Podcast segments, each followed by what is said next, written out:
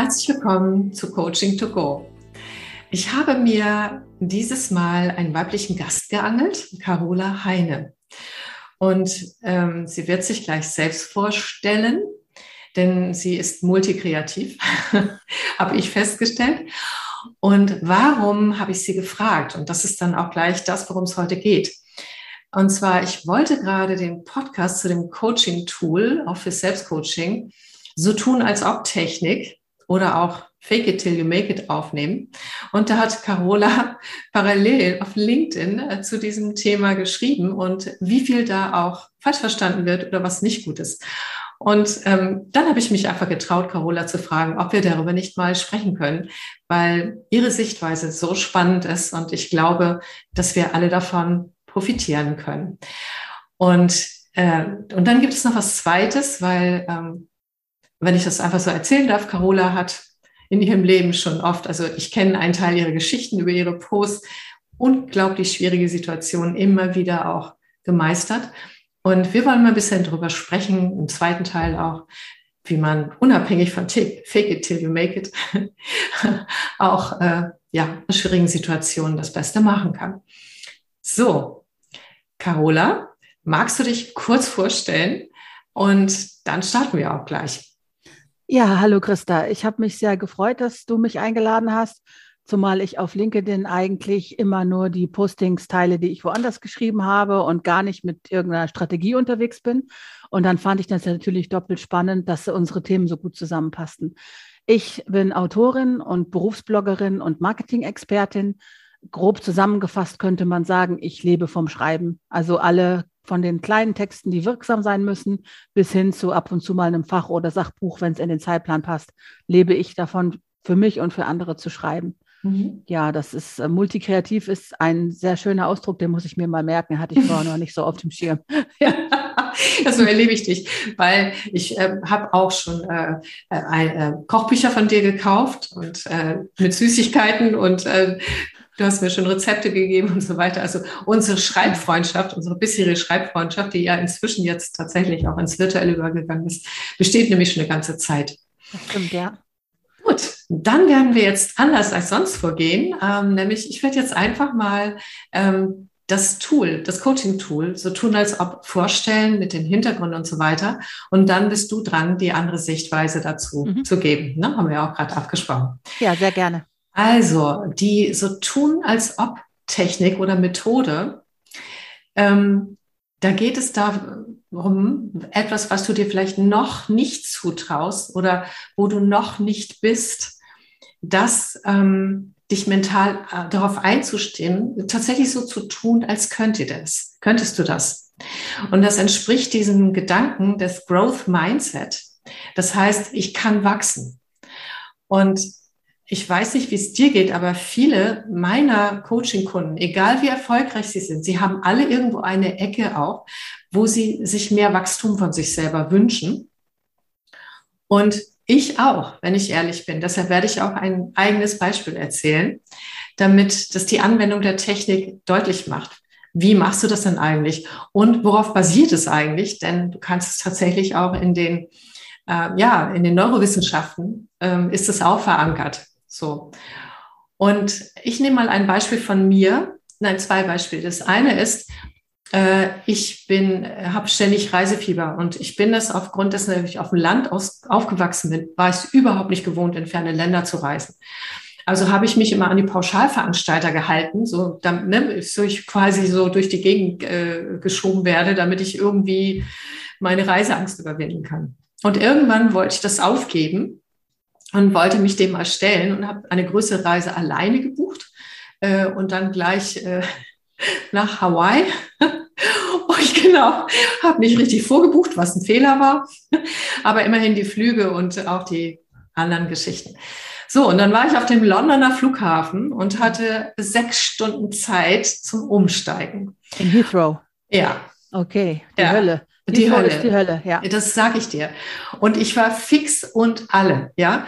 Und von wegen wird der Koffer überhaupt durchgecheckt und ach, also, und ich spreche nicht besonders gut Englisch oder zu dem Zeitpunkt war es nicht besonders. So, dann saß ich da auf meinem Stühlchen und wollte einfach von da, wo ich irgendwie jetzt gerade gelandet bin, überhaupt sechs Stunden gar nicht weg. Ja. Vor lauter Angst nach Motto, oh Gott. Und dann habe ich gedacht, nee, komm, du hast dir vorgenommen zu wachsen. Und dann fiel mir ein, ich habe einen guten Freund, der mir immer, der hieß Stefan, der mir immer erzählt hat von seinen Reisen und wie aufregend er das findet. Und ich hatte ihm genau zugehört, wie macht er das eigentlich, mit dieser Überfremdung klarzukommen. Und er hatte mir auch von London erzählt. Und er hat gesagt, weißt du, was ich mache, ist, ich gucke mich erstmal genau gut um und so weiter. Und dann frage ich mich, was ist eigentlich das, was ich schon kenne? Und, ähm, und bin neugierig drauf, was ich noch nicht kenne. Ich nehme die Gerüche und so weiter und all das.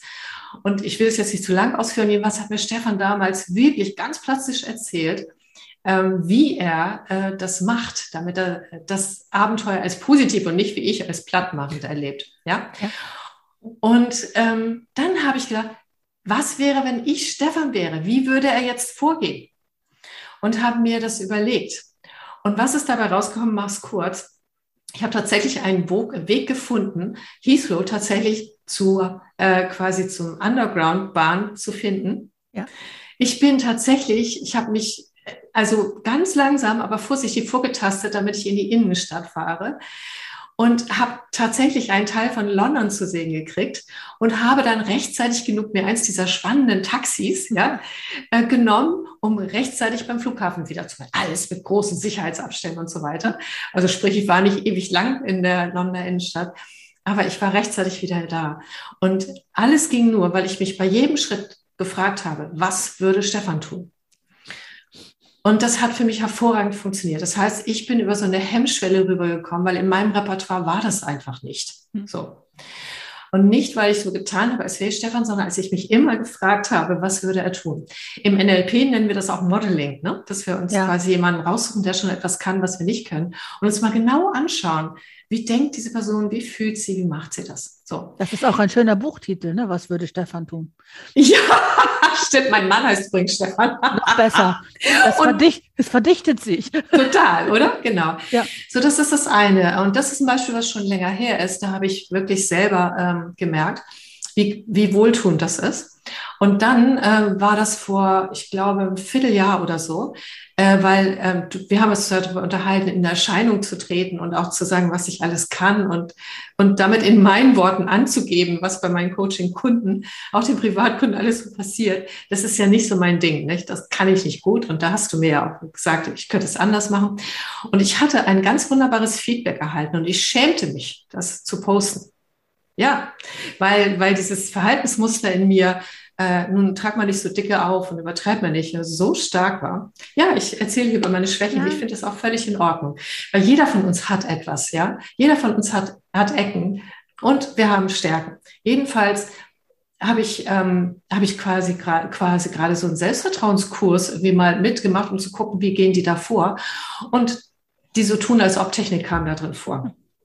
Tu doch mal so, als wenn du selbstbewusst bist. Was würdest du denn dann tun? Ja. ja dann habe ich echt tiefe Atemzüge genommen und habe, okay, wenn ich selbstbewusst wäre, würde ich das einfach posten, auf eine charmante Art und Weise, gut eingekleidet, nicht irgendwie, ne, also nicht übertrieben und so. Und dann habe ich wirklich, also ich merkte, mein Blutdruck stieg und ich habe es getan. Ja. Und was mich, also am nächsten Morgen habe ich gedacht, oh mein Gott, was passiert jetzt wohl? Carola und an euch allen wisst ihr, was passiert ist. Es ist einer der Posts, die am meisten geliked wurden die am meisten positiven Zuspruch bekommen haben. Ich hätte es nicht gedacht. Das heißt, mein Mut wurde belohnt. Und so funktioniert für mich diese Tun als Ob-Technik. Und sie funktioniert basierend darauf, dass ich wachsen möchte, dass ich sehr wohl weiß, reflektiert, wer ich bin und wer ich nicht bin. Und gleichzeitig mir diese Wachstumsmöglichkeit in eine innere Ressource hineinhole, die ich für mich im Moment vielleicht nicht sehe oder noch nicht gelernt habe äh, oder meine, sie ist nicht da. Weil manchmal ist sie schon da. Denn meine Erfahrung ist aus dem Ressourcencoaching, wenn mich eine Ressource maximal fasziniert bei jemandem, dann habe ich sie in mir selbst auch schon längst angelegt und nur noch nicht entdeckt. Und das weiß ich aus dem Ressourcencoaching. Nur man, man sich selber ist man ja manchmal ein bisschen, ne? So. Also, und die, äh, es basiert auch auf Neurowissenschaften, weil Sportler machen das auch. Also das heißt, sie gucken sich zum Beispiel auch ganz oft äh, das Spiel anderer Sportler an. Also du kannst es mit einer Person machen oder mit einer Eigenschaft, die du dir wünschst, ne? oder eine Möglichkeit, die du hast. Und, ähm, und du nimmst es dann da in und spürst, wie, wie wäre es dann. Und das machen Sportler auch. Die gucken sich quasi auch gut positive Strategien anderer an und so weiter und so fort. Und die üben mental auch bestimmte Schritte. Mhm. So. Und auch für Präsentationstechniken und all diese Dinge. Man kann das für alles Mögliche verwenden. Jetzt ist natürlich nur wichtig, weil da wirst du bestimmt gleich darauf äh, eingehen, es geht nicht darum, die Erfolgsstrategien anderer Menschen zu kopieren, sondern es in sich hineinzunehmen, quasi neuronal zu vernetzen, weil unser Gehirn kriegt dann Inspiration und ist dann in der Lage, daraus etwas Neues zu machen. Ja? Und wenn es nämlich dann stimmt, ja, auch wenn es total Überwindung kostet, wie für mich, ja, also ich prüfe schon immer, will ich das wirklich? Passt das zu mir? Ist das okay? Oder geht es wirklich über over the line sozusagen, ja? Genau. Und so funktioniert die. Und das Gehirn ist in der Lage, aufgrund der Spiegelneuronen und all den Anlagen, die wir haben, tatsächlich solche Strategien durchzuspielen und damit auch zu lernen, wie es geht. So. So, das war jetzt die, ähm, die so tun als Ob-Technik kurz erklärt. Danke, Carola, dass ich das erstmal kurz machen konnte. Jetzt kommt dein Part und ich bin so gespannt. Ja, für mich ist das ein, ähm, die Begegnung mit diesem Fake it till you make it Spruch am Anfang so ähnlich gewesen. Also ich habe das ein paar Mal gehört und es hat mich auch überzeugt, dass ich sage, ja klar, ich trete erstmal selbstbewusst auf und wachse dann so ein bisschen da rein. Und ich finde, also ich habe das jetzt nicht wissenschaftlich hinterlegen können, aber äh, natürlich, man weiß ja auch gefühlsmäßig, das könnte funktionieren. Das funktioniert wahrscheinlich für jeden, der sich das selber ein bisschen traut. Es gibt erstmal einen guten Rahmen, ein bisschen Struktur, um mit etwas anzufangen. Und dann habe ich aber festgestellt, dass dieses, ähm, ja, ich sag mal, dieses äh, Speaker-Phänomen aufgetreten ist. Also irgendeine in, für ihr Fachgebiet relativ bekannte Person hat vielleicht mal diesen Spruch gebracht und dann haben ganz viele Leute gedacht, sie müssten Fake it till you, make, till you make it praktisch zu ihrem Lebensmotto machen. Also man fängt zum Beispiel heute auch einfach mal an, einen Kurs anzubieten, den es noch gar nicht gibt. Man entwickelt den erst, wenn den Leute gebucht haben. Was ich mich ja, das wäre zum Beispiel was, was ich mich nicht trauen würde, weil ich ja immer eine gewisse Qualität haben will. Und wenn ich mitten in der Entwicklung von einem Kurs feststellen würde, das kann ich vielleicht gar nicht in der gewünschten Qualität liefern, dann würde ich mich furchtbar schämen, wenn ich den schon verkauft hätte. So, das war das erste Mal, dass mir das aufgestoßen ist, dass dieses Fake it till you make it so eine Selbstverständlichkeit gewonnen hat, dass das wirklich empfohlen wird und dass das hunderte von Leuten nachplappern, wenn man die in irgendwelchen Foren sieht. Und dann habe ich mal etwas genauer hingeguckt und habe gesehen, ja, es stimmt natürlich, ne, man tut sich einen großen Gefallen damit, wenn man begreift, die anderen kochen auch nur mit Wasser. Man kann sich das trauen, man darf sich das trauen und das übt und es hilft da reinzuwachsen. Aber ich finde auch, das darf nicht zu etwas werden, wo man Teile von sich selber unterdrückt. Mhm. Wenn, jetzt, wenn jetzt also diese Angst vor einer bestimmten Situation nicht nur eine situationsbezogene Angst ist, sondern dieses Introvertierte oder die meinetwegen Panik vor irgendwas gehört zu meiner Persönlichkeit und ich drücke das immer weg, dann tue ich mir ja keinen Gefallen. Ich muss, ich kann ja so nicht leben. Ich kann ja nicht als Fake leben. Ich darf das nicht so verinnerlichen, dass das ähm, einen wesentlichen Teil von mir unterdrückt. Dann muss ich andere Wege finden. Und es gibt immer andere Wege. Wenn jemand nicht gerne auf einer Bühne steht, der kann ein Buch machen oder einen mhm. Podcast. Mhm. Man kann ja selber entscheiden. Man kann die Dosierung ja selber bestimmen. Man kann ja bestimmen, wie viel man mit anderen spricht und wo man mit anderen spricht und welche Sachen man lernt und mit welchen Sachen man ins Marketing geht. Es ist ja alles möglich. Ne? Und immer wenn einer ankommt und sagt, das musst du machen, das geht nicht anders, dann denke ich, na, das geht immer anders. Ne? Wir haben ja auch schon drüber gesprochen, weil alle sagen, man muss Social Media Marketing machen, ohne geht gar nichts. Natürlich geht es auch ohne. Dann nehme ich Geld für Anzeigen in die Hand. Ja, oder wenn jemand sagt, ich muss bloggen, um jeden Preis, ohne Blog geht gar nichts. Sagst, selbstverständlich geht es auch ohne Blog, dann musst du andere Wege finden, falls du Ziele hast. Wenn mhm. du keine Ziele hast, brauchst du gar nichts, ja, dann reicht das, wenn du empfohlen wirst. So, das mhm. kommt immer ein bisschen auf den Einzelfall an. Was aber auf keinen Fall hilft, ist, dieses Fake it till you make it, sich durch alles ziehen zu lassen. Man muss schon irgendwo an einem Punkt, finde ich, auch wieder rausfinden, wer man selber ist. Mhm. Und wenn mhm. die, wenn die Person so ein bisschen einen Boost braucht und einen Push braucht, jetzt geh mal auf diese Bühne, die brauchen nicht zu wissen, dass du hier gerade zitternd den fünften Kaffee getrunken hast, damit du dich traust. Diese Art von Fake it, ne, das Selbstbewusstsein faken und so finde ich total okay. Aber die Leute, die praktisch eine ganz andere Persönlichkeit faken, weil die denken, das gehört zu einem Personal Branding, die sich praktisch so eine falsche Authentizität drauf trainieren, kann man ja fast schon sagen. das finde ich schlimm. Das finde ich mhm. auch gefährlich. Und ich könnte mir vorstellen, dass das auch Burnout-Auslöser sind. Mhm. Ja, das finde ich total spannend und da bin ich mir mit dir auch ganz einig. Ne? Äh, ich fasse es mal zusammen, weil ich würde es gerne vertiefen, weil das hat ja auch was damit zu tun, dass man dann seine authentische Kraft nicht lebt. Ne? Also wenn ich das richtig verstanden habe und das unterschreibe ich auch, ist, meinst du das so? Ja, ähm, zum Lernen und zum Wachsen ja, aber immer unter dem Blickwinkel, ist es das, wo ich hin will? Bin das dann noch wirklich ich? So. Ja. Und damit ich nicht als, ich finde dieses Wort Fake-Persönlichkeit, so schön, durch die Gegend laufe. Und das meinst du, ne? Ich bin auch überzeugt, dass es zu viel Druck macht auf Dauer, wenn ich immer das leben muss, was ich nicht wirklich bin. So, das, ähm, ich glaube ganz sicher, dass das Burnout auslöst. Ähm, viele Menschen passen sich sowieso an bestimmte Umstände so stark an, dass sie einen Teil von sich selbst verlieren, oder? Es ist ja auch verständlich, dass man versucht, einen Weg zu finden, wie man diesen ganzen Druck besser aushält. Es ist ein, sich selbstständig machen ist eine überwältigende Aufgabe. Und man muss sich jeden Baustein selber zusammensuchen. Mhm. Man, es gibt keine pauschale Anleitung, weil jedes Gewerbe, jeder Freiberuf, jedes Geschäftsmodell führt zu mhm. einem etwas anderen Weg. Mhm. Wenn ich dich kurz unterbrechen darf, ja. wir haben auch ganz viele, die in Angestelltenverhältnissen sind, die ah, uns jetzt okay. zuhören. Das sind nicht ja. nur Selbstständige, es sind auch, aber ganz, ganz viele auch, die im Job sind. Und ich, meiner Erfahrung nach, das, was du sagst, gilt für sie ganz genauso. Sie versuchen okay. ja auch mit dem Druck umzugehen, sich anzupassen, um erfolgreich zu sein, ja, oder? Das, das, stimmt, das stimmt natürlich. Ich meine, ich bin jetzt seit 20 Jahren selbstständig. Mhm. Ich hatte jetzt tatsächlich, hätte jetzt leicht noch gesagt, dass das auch für die Menschen gilt, die sich in ein, ähm, eine Teamstruktur einfügen müssen. Also wer, also das ist natürlich richtig.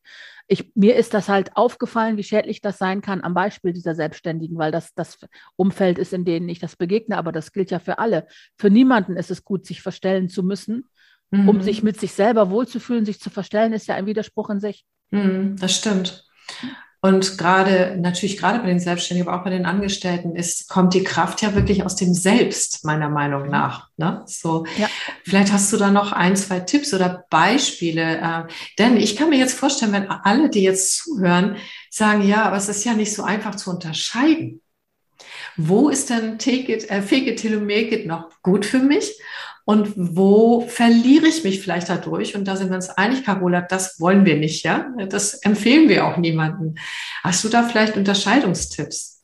Ich würde als erstes mal gucken, was überhaupt passiert, wenn ich das mache. Also wenn ich mich überwinden muss, um auf eine Bühne zu gehen und es wird mit jedem Mal einfacher, dann hat mir das geholfen.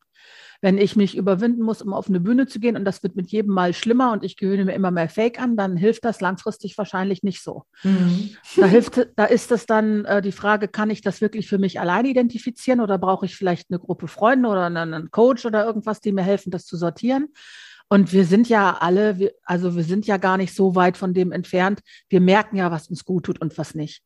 Wir merken ja, das ist jetzt dieser Adrenalinkick, den ich zu überwinden habe, oder das ist eine Panikattacke, die ich mühsam niederkämpfe. Wir wissen das ja, wenn wir ehrlich genug mit uns mhm. sind. Und wenn wir mhm. nicht ehrlich genug sind, dann müssten wir uns an irgendeinem Punkt an Hilfe suchen. Dann müssten wir uns jemanden suchen, der uns hilft, das zu sortieren. Mhm. Denn die, diese Welt ist sehr anstrengend und sehr belastend von innen und von außen für alle zurzeit. Also ich weiß nicht, vor der Krise war ja schon für viele sehr schlimm. Es gab, war schon ein Jahr vor der Pandemie sehr angespannt. Es gab überall viel zu viele Meetings, viel zu viele Workshops, viel zu viele mhm. Events. Alle waren unter Druck und alles musste immer größer und immer noch toller sein und, und, und. Und dann kam die Pandemie, da waren ja ganz viele Leute total erleichtert, ja, weil der ganze Wahnsinn mal zum Stillstand kam. Mhm. Die waren ja richtig froh, dass die zu Hause bleiben konnten und nicht überall performen mussten. Das heißt, wir waren ja schon vor dem zusätzlichen Gesundheitsdruck, waren wir ja schon alle unter Druck. So, und das sind ja schwierige, ja. super schwierige Zeiten und zu begreifen, dass man damit nicht alleine ist, wenn es einem schwierig geht. Also, dass Panikattacken tatsächlich für viele Menschen gerade zum Alltag gehören mhm. und dass es in Ordnung ist, sich dann Hilfe zu suchen mhm. und dass man auch wegen Sachen eine Panikattacke haben darf, wegen der andere keine haben. Ja, also, dass man keine Erlaubnis braucht, um wegen einer Sache in Panik zu geraten, auch wenn dann fünf andere sagen, kannst du doch, ne, und das wegschieben wollen. Man hat da trotzdem ein Recht drauf, mit dieser einen Sache Panik zu haben. Und wenn man sich das selber erlaubt, dann ist man ja schon viel, viel näher an der Lösung. Ja. Und, und wenn man sich nicht schämt, um Hilfe zu bitten, Hilfe kann eine gute Freundin sein, die mal ein offenes Feedback gibt. Hilfe kann ähm, in einem komplexen beruflichen Umfeld immer auch ein Coach sein, sehr hilfreich. Ähm, wichtig ist einfach, dass man an einem bestimmten Punkt ehrlich zu sich selber sagt, was mhm. mache ich da jetzt eigentlich? Mhm. Brauche ich da Hilfe? Ja. Und, und eben nicht immer weitermachen, egal was dabei rauskommt. Ja, genau, das finde ich einen total schönen Tipp. Wir wollen ja auch gleich nochmal auf das Thema Krisenbewältigung gehen. Ähm, ich würde gerne nochmal aus meiner Sicht auch, ich finde, das hast du gut rausgearbeitet. Für mich ist das auch Selbstakzeptanz und Selbstliebe. Ja. ja, das heißt, mich täglich daran zu erinnern, auch neben all den Verpflichtungen, Kinder, Arbeit, alles, was mir am Herzen liegt, dass ich der wichtigste Mensch bin in meinem Leben, von dem auch alles nach innen wie nach außen ausgeht. Und das nicht zu vergessen, also mich nicht zu vergessen. Und dann auch zu akzeptieren, äh, wenn es gerade nicht einfach ist. Und nicht den inneren Kritiker einzuschalten, ja. der dann auch noch auf mir drauf äh, kloppt. Weil wenn das ganz stark passiert, und vielleicht mache ich da nochmal einen extra Podcast, fällt mir gerade ein zum inneren Kritiker, weil ich den selber auch sehr stark kenne, äh, weil das nimmt uns die Kraft weg. Und es geht gerade darum, die Kraft zu bewahren, um Hilfe zu suchen, um das zu akzeptieren. Aber es ist, glaube ich, für viele Menschen nicht ganz einfach, ja. sich selber einzugestehen, dass sie an einem bestimmten Punkt es gerade nicht schaffen, weil wir in der Leistungsdruckgesellschaft so viel Du musst aber haben, ja. dass ähm, auch die Umfeldesleben, Gott sei Dank, erlebe ich immer mehr Umfelder, also Menschen, das ist auch der Tipp, sich solche zu suchen, mit denen ich zum Beispiel ganz offen darüber, über meine ganzen Schwächen und was bei mir alles nicht geht, sprechen kann. Als Coach ja. bin ich es auch gewohnt, dass Menschen mit mir sowohl mit ihren leuchtenden Seiten sprechen, was ich immer total schön finde, ähm, weil wir arbeiten nicht immer nur äh, quasi an den Schwächen oder an dem äh, Problem oder so gar nicht, sondern ganz oft wirklich an dem Schönen. Und dennoch darf das anderes alles da sein. Ne? Und das da sein zu lassen, das anzunehmen, ist für mich pure Selbstliebe und notwendig. Ich sage dazu immer, hör nicht auf die Stimmen. Ne? Also du hast ja immer von außen und von innen irgendjemanden, der dir immer, irgendwer hat ja immer eine Meinung. Ne? Eine Zeit lang habe ich das meine innere Schwiegermutter genannt, dann habe ich gedacht, das kannst du besser lassen in Zukunft meistens. Ne? Ja. Also nenne ich das jetzt immer, hör nicht auf die Stimmen, ne? weil die Stimme kommt aus dir, die kommt von außen. Irgendwer hat immer eine Meinung. Und wenn ich wirklich mal an irgendeiner Stimme hängen bleibe, meine eigene oder eine andere, dann frage ich mich, ist das in einem Jahr noch relevant, was diese Stimme jetzt gerade sagt oder in fünf? Und tatsächlich ist das sehr, sehr, sehr selten in fünf Jahren noch relevant und dann ignoriere ich das und mache mein Ding. Ich sage nicht, dass das immer klappt, aber es fühlt sich immer gut an, weil es ist immer hinderlich, wenn man erst an irgendwas hängen bleibt, was und andere einen aufhalten. Das ist immer, finde ich, schlechter und fühlt sich blöder an, als wenn man sich vielleicht mal den Kopf anhaut. Ne? Mhm. Man muss einfach auch Sachen machen, man lebt ja, ne? Mhm. Ja, genau das ist. Leben ist auch machen und ausprobieren. Ne? Ja, ja. Ja, das finde ich an dir, ähm, das fällt mir die ganze Zeit auf. Du hast eine bestimmte Haltung, die das auch ermöglicht, so, ne? Äh, von deiner ganzen Art. Ähm, dieses, äh, ja gut, dann, ne? Ausprobieren und machen und dann sehen wir schon und dann reflektieren wir das und dann geht's weiter. Und das ist eine Haltung, die würde ich also äh, gerne vielen Menschen äh, empfehlen, weil die Menschen, gerade die Perfektionisten, die zu viel Angst haben, Fehler zu machen oder dass es nicht funktioniert, ähm, die nehmen sich dadurch diesen schönen Lernprozess, den du ständig hinlegst, ist meiner ja. Wahrnehmung. Es, so. tut ja, es tut ja auch weh, wenn man Kritik bekommt oder, oder einen Spruch bekommt oder man ein schönes Posting schreibt und dann kommt eine abfällige Bemerkung. Das tut weh, ne? aber ehrlich gesagt, wenn das super, super oft passiert, dann weiß man ja trotzdem, dass man auf dem richtigen Weg ist. Man bekommt ja nur Reaktion, wenn man bemerkt wird. und irgendwann ist es dann auch so, dass man denkt, ich polarisiere und das ist gut so. Und das tut dann zwar immer noch weh, wenn ein blöder Spruch kommt, aber das perlt auch sehr schnell ab. Und das mhm. ist eigentlich nicht schlecht. Das macht so ein bisschen resilienter im Großen und Ganzen. Ne? Mhm. Ja, das ist ganz großartig. Also ähm, äh, dieses ähm, so tun als ob, das, was du gerade gesagt hast, das nehme ich mir jetzt zum Beispiel auf, weil deine Haltung, die du da drin zeigst, also im Sinne von Modeling, äh, würde mir auch ganz stark helfen, da etwas unabhängiger von der Meinung anderer zu werden. Ne? Das ist im Prinzip, ähm, könnte ich oder auch wer auch immer das gerade hört, dich auch ein Stück modeln damit, weil es eine sehr gesunde Einstellung ist. Also, wenn ich das mal werten darf, ne, in meinem das, Gefühl. Das ist, ich, sehr, das ist sehr lieb von dir, aber es ist, glaube ich, auch gar nicht immer so einfach wie ich zu sein. Es ist für mich nicht einfach und ich bin es ja. Ich würde vielleicht nicht alles nachmachen, was ich mache. Ah, ich das ist, hm, da, Carola, das ist ganz wichtig. Und zwar der Punkt ist, wenn wir in diese Tun als Ob-Technik gehen, wenn wir uns jemand als Modell, so zum Beispiel dich nehmen, nehmen wir nie alles. Gut. Das hast du gerade nochmal, danke, dass du mir den Ball zugeworfen hast, weil das ist ganz wichtig, sondern nur das, was dem entspricht, was wir in uns einbauen möchten. Mhm. Ne? Und tatsächlich so einige Dinge, die ich von dir so aus dem, was du postest, würde ich auch nicht machen. Dann wäre mir einfach ein bisschen zu weit weg von dem, von, mein, von meinem irgendwie. Ne? Mhm. Ja, okay. Und jetzt kommen wir aber zu diesem Punkt nochmal, weil jetzt kommen noch weitere Tipps von dir, weil du bist tatsächlich echt sehr gewohnt da drin, durch viel Training mit schwierigen Sachen umzugehen. Und vielleicht magst du da noch einfach ein paar Tipps dazu tun, weil die sind heute wichtiger denn je. Erzähl mal einfach. Ja, ähm, du hast jetzt schon zweimal erwähnt, dass ich gewöhnt bin, mit schwierigen Situationen umzugehen. Und ich werde da mal einen einleitenden langen Satz zu sagen, damit die Zuhörenden ein bisschen besser einordnen können, aus welcher Ecke meine Tipps denn kommen.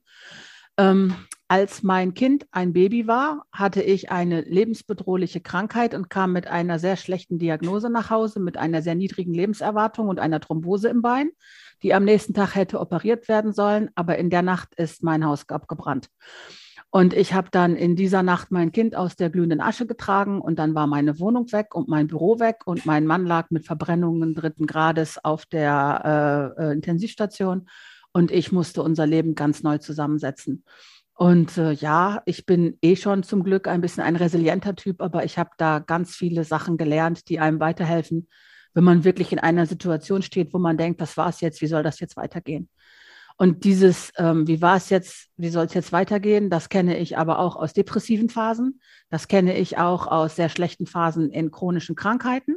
Und ich würde gar nicht sagen, dass man so ein Abenteuerfilmpaket an Katastrophen erlebt haben muss, um dieses Gefühl zu kennen und habe deswegen auch immer mal wieder mir die Mühe gemacht, wenn ich gemerkt habe, jemandem geht es super schlecht, so ein paar Sachen weiterzugeben, die ich gelernt habe, weil das wirklich ganz, ganz kleine Sachen sind, die jeder machen kann, aber die einem dann trotzdem so ein bisschen helfen, durch so einen sehr, sehr schwarzen Tag zu kommen. Und ich glaube, das ist das, was du gemeint hast. Ne? Genau, das ist es, ja. Also das Erste, was ich gelernt habe, das habe ich von meiner Mama gelernt und die hat das von ihrer Mama gelernt. Und ich glaube tatsächlich inzwischen, das kommt aus der schwierigen Zeit nach dem Krieg, aber sie haben nicht drüber gesprochen. Und inzwischen benutze ich diese Technik genauso, um einen Teenager zum Zimmer aufräumen zu bringen, wie aus einer schweren Krise zu stapfen. Und zwar nennt sich das, zehn Handgriffe gehen immer. Egal, ob du vor einer komplett chaotischen Küche stehst oder vor den Trümmern deines Lebens, egal was du machen musst, zehn Handgriffe gehen immer. Du kannst zehnmal irgendwas in den Müll tun oder zehn Dinge ähm, in den Schrank räumen oder du kannst zehn Anrufe erledigen oder zehn E-Mails durchgucken, die du eigentlich durchgucken magst. Zehn gehen immer. Und wenn zehn gehen, gehen auch 20. Aber wenn du die zehn erstmal machst, das ist übersichtlich, das kannst du. Du kannst zehn, kannst du. Egal wie es dir geht, du kannst zehn Schritte gehen. Du kannst äh, zehn Dinge räumen, du kannst zehnmal tief durchatmen, zehnmal geht. Aber dann kannst du auch zehnmal zehn dann wächst du da rein. Und wenn es an einem Tag nur einmal zehn ist, ist es auch nicht schlimm, denn du hast ja ein Ziel erreicht. Und mit dieser, mit dieser Methode, mit diesen zehn Handgriffe gehen immer, habe ich damals tatsächlich dann diese ganze Trümmerhalde von einem verbrannten Leben aufgeräumt, bis es dann wieder in größeren Brocken, Brocken vorwärts ging. Also das wäre etwas, was ich den anderen gerne mitgeben würde, dass wow. wenn du vor einem Berg stehst, ne, zehn Schritte gehen immer. Ne, zehn Handgriffe, zehn Schritte, das geht tatsächlich immer. Und damit meine ich auch zum Beispiel, wenn man so krank ist, dass man sich gar nicht mehr bewegen kann oder so. Auch dann gibt es Möglichkeiten. Es gibt zum Beispiel einen ganz reißenden, charmanten amerikanischen kleinen Anbieter, die heißen better5.com, also better wie das Better und fünf die Zahl. Die machen Sitz-Yoga für Senioren. Und wenn du chronisch krank bist und voller Fieber und du weißt, Bewegung wäre jetzt gut, aber du kannst nicht mal laufen, Sitz-Yoga kannst du machen ne? und keiner sieht das, aber du hast wenigstens überhaupt irgendwas gemacht und kannst dich in die nächstgrößere Bewegung dann reinarbeiten. Das heißt einmal die Erkenntnis, man kann immer etwas machen und zehn Handgriffe sind aber auch ein Ziel, das sich zu erreichen lohnt. Mit der Kombination, finde ich, kommt man schon relativ weit. Man muss das halt mhm. halt verinnerlichen. Ne? Mhm. Großartig. Ja, und äh, ich finde es so spannend, dass das so aus deiner weiblichen Ahnenlinie auf dich übertragen wurde. Die haben etwas gelernt, sozusagen, in der Ahnenlinie und du kannst es nutzen. Was, äh, was für ein tolles Geschenk auch. Ne? Ich ja. kann mir gut vorstellen, dass es aus der Zeit kommt. Und wie schön, dass wir etwas nutzen können, was aus unserer Ahnenlinie kommt. Hm. Und ich habe es und ich habe es wie so einen kleinen Virus einer ganzen Menge Mütter ins Hirn gepflanzt, die dann auch vor so einem Teenagerzimmer standen. Ich sagte, komm, zehn Handgriffe kannst du dem beibringen. Das schafft er, der will sein Smartphone wieder haben. Ne? Und so, und so habe ich das dann so ein bisschen, habe ich versucht, das wie so einen gutartigen Virus auch so ein bisschen weiter zu pflanzen, dass wir das ja alle wirklich können. Wir können ja diese zehn Handgriffe. Ne? Ja, genau. Und das ist zum Beispiel auch etwas, was ich bei dir erlebe, was du auch bei mir schon angewendet hast, dieses einen positiven Virus weiterzugeben. Und äh, wenn wir das alle tun, jeder von uns hat ja einen positiven, etwas Positives, so was er weitergibt, ohne dogmatisch zu sein, ohne zu sagen, du musst und diese ganze, ne, also das nicht zu akzeptieren, wo der andere steht, weil du akzeptierst es immer, so erlebe ich dich, ja, ja wo ich stehe zum Beispiel, aber dann äh, sozusagen positiv anstecken, großartig. Hast du noch Tipps? Weil ich finde die gerade großartig. Also was mir gut gefällt, also was mir auch selber gut tut, das zu tun, aber was mir auch gut gefällt, sind, äh, wenn ich in manchen Situationen so ein bisschen meine Hausregeln sage. Du hast zum Beispiel eine Gruppe Teenager zu Besuch und junge Mädchen, die unterhalten sich ganz viel über ähm, Klamotten und über andere Leute und so.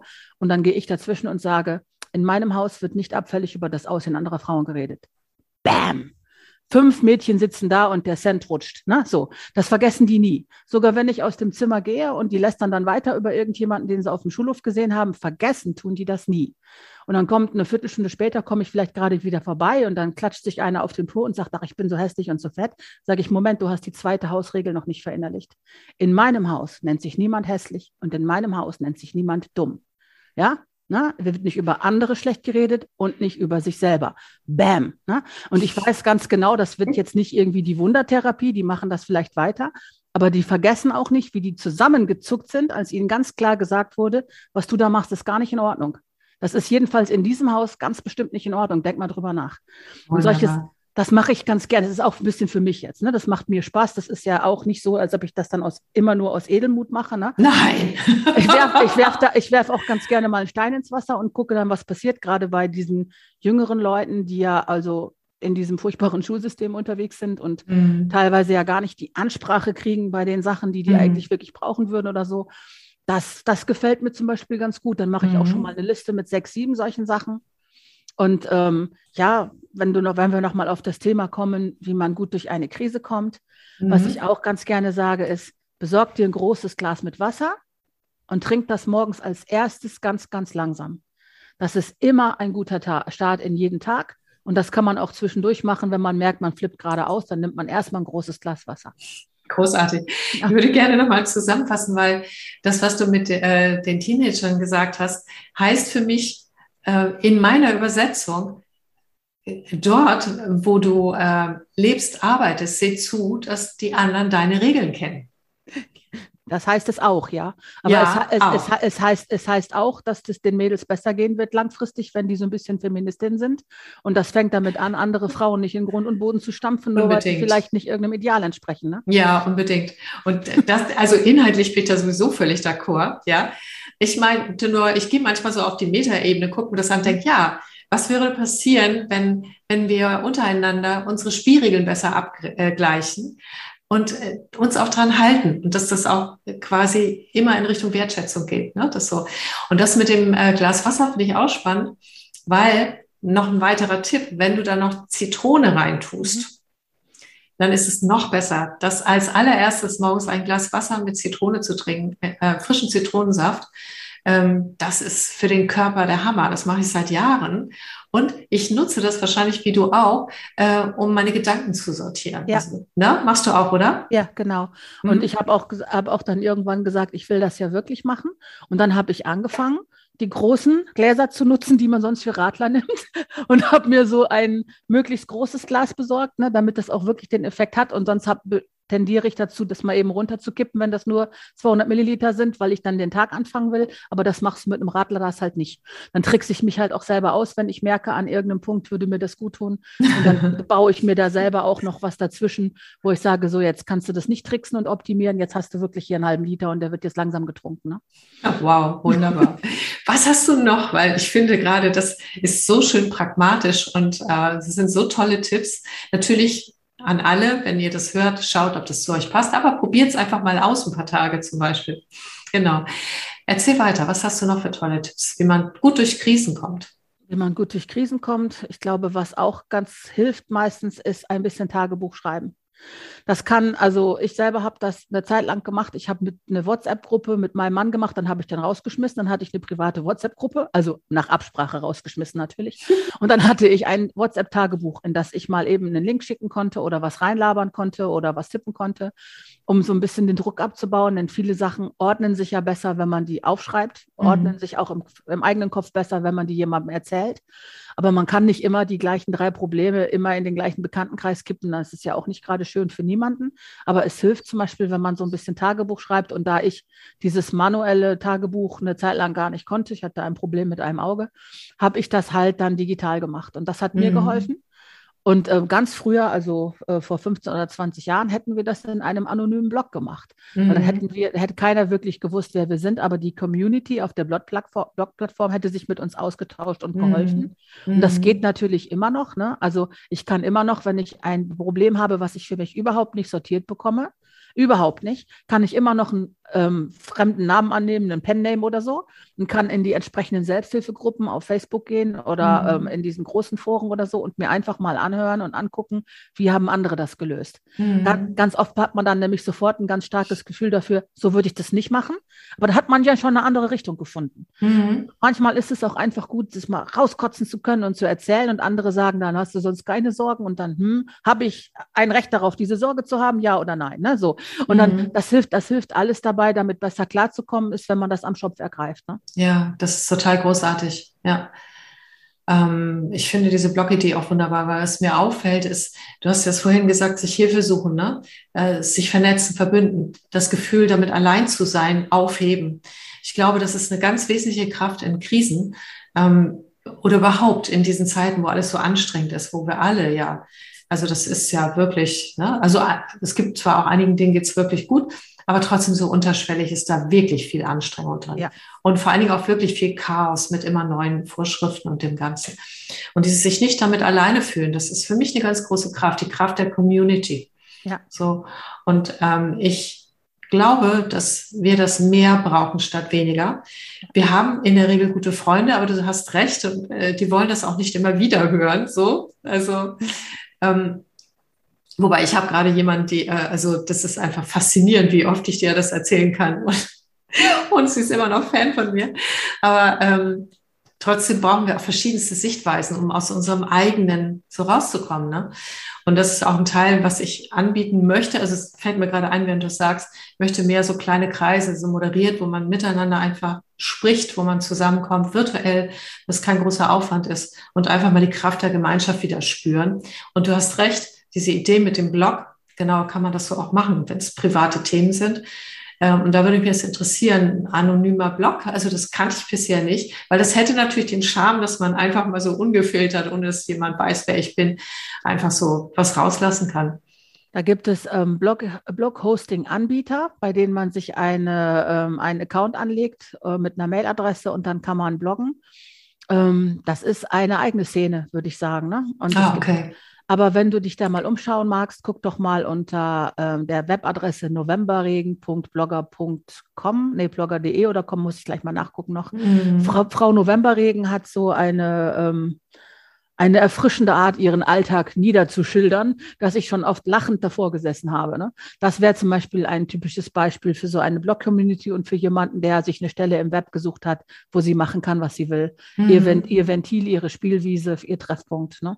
Mhm. Das ist äh, das, das, also kann man googeln, Novemberregen-Blog, mhm. dann findet man sie sofort, dann kann mhm. man, das ist, das ist die Atmosphäre, die ich meine. Ne? Ja, weil das ist für mich ganz wichtig, dass da eine gute Atmosphäre ist, weil nicht sich gegenseitig runterziehen, das bringt ja nichts, sondern tatsächlich, das eben, da hatte ich gerade die Frage, das führt jetzt zu weit in, in die Richtung, wie man das moderiert, weil also wenn ich kleine Gemeinschaften bilde zum Beispiel und das virtuell mache, dann ist automatisch dieses Thema äh, Atmosphäre, wertschätzende Atmosphäre und auch Spielregeln da drin, Hausregeln sozusagen, virtuelle Hausregeln, die das absolut so kanalisieren, dass es auch wirklich den positiven Effekt hat, weil das ist ja sonst der Nachteil, das sehen wir im Netz auch ab und an mal. Ne? Und ich habe ähm, zum Beispiel jemand, die äh, oh, da komme komm ich zu den Namen gerade nicht. Da mache ich im Moment gerade äh, abends äh, alle 14 Tage einen Schreibkurs abends. Und die hat auch ein ganz gutes Format. Vielleicht interessiert das auch die einen oder anderen. Ja. Äh, da schreibt man über ein bestimmtes Thema. Also zum Beispiel gestern waren das äh, unsere Leitsterne. Also welche Leitsterne haben wir? Das können Sprüche sein, das können Menschen sein, Situationen. Und sollte man 20 Leitsterne irgendwie tatsächlich aufschreiben? Ja, ich habe allein dafür schon Zeit gebraucht. Wo kriege ich 20 Leitsterne? Aber sie sagt, weißt du, wenn du dir 20 vornimmst, dann schaffst du auf alle Fälle 10. Wenn du dir drei vornimmst, dann schaffst du vielleicht nur zwei. Also das fand ich auch ganz interessant. Und, ähm, und danach sucht man sich einen Leitstern aus und dann schreibt man darüber eine halbe Stunde lang selber, ist aber gleichzeitig noch in Zoom drin. Okay. Und dann in einer Dreiergruppe haben wir uns das gegenseitig vorgelesen. Und das war echt interessant, wie trotz schwerster Schicksale, die teilweise dort vorkamen, also zumindest in meiner Gruppe, wie dieses Runterschreiben, wie das auch eine Entlastung gibt und dann das Teilen nochmal auf neue Gedanken bringt. Denn der nächste Schritt war, dass wir dann daraus einen neuen Text erstellen, dass wir uns dann nochmal hinsetzen und jetzt haben wir was aufgenommen, jetzt machen wir daraus wieder was. Und ähm, das fand ich auch total interessant, auf schreibende Art und Weise im Miteinander Dinge zu tun. Also so ja. fällt mir gerade ein, was war gerade gestern, ich war ganz beeindruckt davon.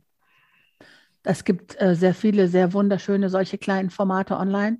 Ähm, ich weiß nicht, mir fallen jetzt noch zwei Beispiele ein für Menschen, die sich sowas mal anhören oder anschauen mhm. wollen. Ja, erzähl mal. Auf Clubhouse gibt es jeden Morgen in der Clubhouse-App einen Einsatz-Literaturclub. Das fing damals mit einer ganz kleinen Gruppe an ne, und ist jetzt wirklich schon eine richtige feste Einrichtung, wo wirklich ein paar hundert Leute zuhören. Jemand nimmt ein Buch, schlägt eine beliebige Seite auf, es wird ein Satz in den Raum gestellt und über den haben dann alle freie Assoziationen. Wow. Sehr, sehr spannend, sehr nett, sehr lustig. Am Wochenende macht es ein bisschen später, in der Woche, glaube ich, um 7.30 Uhr oder 8.30 Uhr oder so. Und sie teilt die Postings dann aber auch, Judith ist das, heißt, äh, heißt sie, die teilt die Posting dann aber auch auf Facebook und vielleicht sogar auf LinkedIn, das weiß ich gar nicht. Mhm. Und es ist inzwischen eine richtige Community von Leuten, die sich da regelmäßig einfinden, um diese kleine Gedankenübung zu machen. Mhm. Literarische Gedankenübung. Ne? Mhm. Genau, das super. ist ein schön, und äh, aus einer ganz anderen Ecke, ähm, Ute Blindert, Marketing-Fachfrau, ähm, die macht immer freitags so einen gemeinsamen Zoom-Call. Da tritt, stellt dann meistens jemand sein Thema vor oder hält einen Impulsvortrag oder so, aber dann tauscht man sich auch aus über die Sachen, die einen dann gerade zu dem Thema beschäftigen. Das ist auch ein sehr schönes Format. Da habe ich, obwohl ich wirklich von Zoom-Konferenzen die Nase zwischendurch sehr voll hatte, habe ich schon ein paar Mal reingeschaut, weil sie das so nett macht ne? und man sich da so wohl aufgehoben fühlt. Also ja. es gibt hunderte von schönen Formaten, man muss die halt finden. Und man kann jeder. Ja. Man kann selber eins, genau. Ich das wollte ich gerade sagen, ne? Der ja. Gedanke war schon schneller bei mir, als du ihn aussprechen konntest. Ähm, weil dazu möchte ich auch ermuntern, nämlich ähm, dieses Thema Community, sich unterstützen in Krisenzeiten und so. Vielleicht etwas selber zu entwerfen aus den eigenen Netzwerken, etwas, was zu dir passt, was zu euch passt. Und ähm, einfach, damit wir ja in dieser Zeit gut im Miteinander versorgt sind. Weil ich glaube, das ist wichtig in diesen Zeiten. Ne? Genau. Und ja. ja. Ja, ich glaube, wir haben das ganz schön rund gekriegt. Oder hast du noch irgendwas, was du loswerden möchtest? Äh, außer die letzten Worte sozusagen, die überlasse ich dir noch zusammenfassen sozusagen. Gerne. Ich, ich würde gerne noch sagen, dass äh, man sich nicht entmutigen lassen soll, wenn man so eine Kleinigkeit oder eine mittelgroße Sache online aufbauen will und dafür nicht so gleich so trommelt und gleich Millionen Umsätze machen will, weil die Anlaufphase ist natürlich immer schwierig, wenn man keine großen Werbebudgets in die Hand nehmen kann. Und man muss durchhalten eine Weile. Und oft sieht das so aus, als ob man sich alleine unterhält, aber es ist nicht so, es wird wahrgenommen und es wächst. Also man sollte, wenn man sich sowas vorgenommen hat, schon mal mindestens ein Jahr durchhalten, dann erst weiß man, ob das klappt oder nicht das finde ich, sollte man vorher wissen, sonst ist man in mhm. den ersten Wochen sehr entmutigt. Denn wenn man eine, eine neue Sache beginnt, ist man in diesem sehr überfüllten und sehr lauten Netz anfangs echt ein bisschen allein. Vor allen Dingen, wenn das Feedback noch fehlt. Aber tatsächlich spricht man auch mit Maschinen, also man füttert auch einen Algorithmus an, man wird anderen Menschen angezeigt und ganz oft wird man auch von Leuten wahrgenommen, die wollen nicht liken und nicht kommentieren, weil ja auf jeder Plattform zu sehen ist, was sie alles machen. Ja gibt aus sehr, sehr vielen Gründen, wollen tagsüber zum Beispiel nicht liken, damit der Chef das nicht sieht und so, ne? Damit, oder kommentieren nicht, damit die Leute nicht denken, sie haben zu viel Zeit und so. Es gibt ja lauter Möglichkeiten, von jemandem ähm, betrachtet und wahrgenommen zu werden, ohne dass man das selber merkt. Mhm. Wenn, man, wenn man so ein Format aufbaut, wollte ich damit nur sagen, braucht man eine längere Anlaufzeit, ein Konzept und dann sollte man aber auch eine Runde durchhalten und sich nicht entmutigen lassen. Dann hat man, finde ich, sehr gute Aussichten. Ja, das ist nochmal total schön. Ich, darf ich deine Website auch mit in die Show Notes reinpacken? Ja, natürlich. Wobei mhm. ich, äh, wobei meine Website schon wieder irgendwie veraltet ist, aber das ist immer so, wenn man schreibt. Ne? Ja. Man, ent man, entwickelt sich praktisch wöchentlich weiter und würde dann nach einem Vierteljahr schon am liebsten alles wegwerfen, aber das wäre ja nicht sehr praktisch. Nee, würde auch deinem Dranbleiben, äh, was du gerade gesagt hast, ja. nicht so richtig entsprechen. Ja, ich kann mir vorstellen, dass äh, noch Menschen einfach dich jetzt nochmal vielleicht näher kennenlernen wollen, denn äh, wir haben ja eine bunte Mischung zwischen Menschen, die angestellt sind, die auch selbstständig sind, Coaches, alles, die uns zuhören und ja, wer weiß, dann mache ich das gerne. Gut, gerne, danke. Dann vielen Dank, Carola.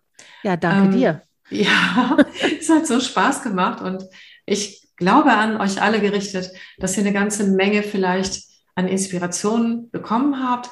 Vielleicht könnt ihr einen Teil davon auch für euch verwerten, indem ihr diese Tun als Ob-Technik zum Wachstum benutzt. Aber denkt immer dran, was Carola gesagt hat. Nicht von euch weg, ein Wachstum zu euch hin. Ich wünsche euch einen schönen Tag und macht's gut. Tschüss. Tschüss.